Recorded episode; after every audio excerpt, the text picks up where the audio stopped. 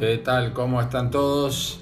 Qué lindo es estar otra vez en un nuevo podcast de Biblia, Mate y Oración BMO, el podcast donde avanzamos en la lectura cronológica de las escrituras. ¿Cómo les está yendo con la lectura cronológica? Espero que lo estén disfrutando y especialmente que estén disfrutando de la lectura de la palabra de Dios. El orden, el plan que nosotros usamos no es importante, pero este podcast y estos episodios están basados en esta lectura cronológica. Hoy la lectura sugerida son los capítulos 7 al 9 del libro de Éxodo y el episodio se titula La única razón.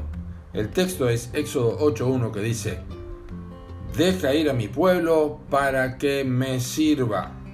400 años de esclavitud en Egipto estaban por llegar a su fin en el momento en que este texto fue dicho de parte de Dios. Cuatro siglos de servidumbre tirana, opresora y despiadada que afligieron a la nación de Israel mientras igualmente era multiplicada en abundancia. Ahora estaba a punto de transformarse en independencia. Dios se tomó su tiempo, ya antes anunciado a Abraham, eso lo pueden leer en Génesis capítulo 15, versículo 13, y a su tiempo levantó a Moisés como un profeta y a su hermano Aarón como un portavoz del mensaje y el ejecutante de las señales que indicaban inequívocamente que la voluntad divina declaraba que el tiempo se había cumplido para que Israel fuera libertado.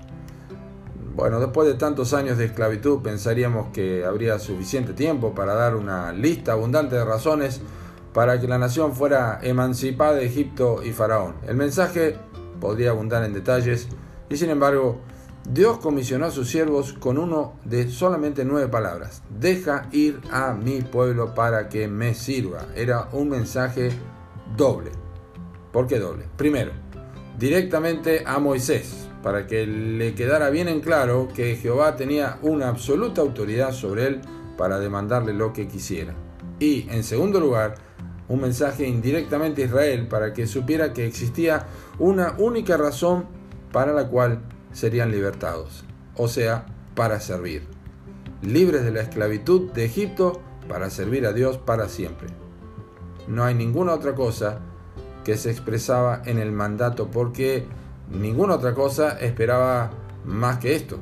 Un pueblo que le sirva por amor. No hace falta avanzar mucho, por ejemplo, en la lectura del Nuevo Testamento, para que apreciemos que este es también el propósito para el creyente ¿eh? y para toda la iglesia de Cristo comenzando desde el mismo Hijo de Dios, que dijo, como el Hijo del Hombre no vino para ser servido, sino para servir y para dar su vida en rescate por muchos, en Marcos capítulo 10, versículo 45. Y también es un recordatorio natural para el creyente, ¿eh? dice en Romanos 6, 22, mas ahora que habéis sido libertados del pecado y hechos siervos de Dios, tenéis por vuestro fruto la santificación y como fin la vida eterna.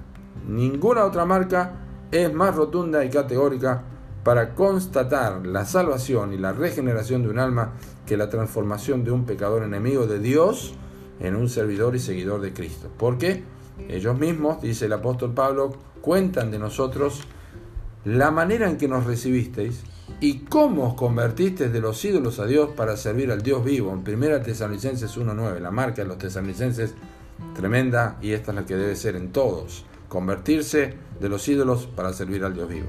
Ahora, si has sido libertado de la esclavitud o libertad de la esclavitud del pecado por la gracia de Dios a través del Evangelio de su Hijo, es bueno que recuerdes a tu alma cada día que la razón de esta liberación fue para una sola cosa, para servir a Dios con toda tu mente, con toda tu alma y con toda, todo tu corazón. Esa es la única razón.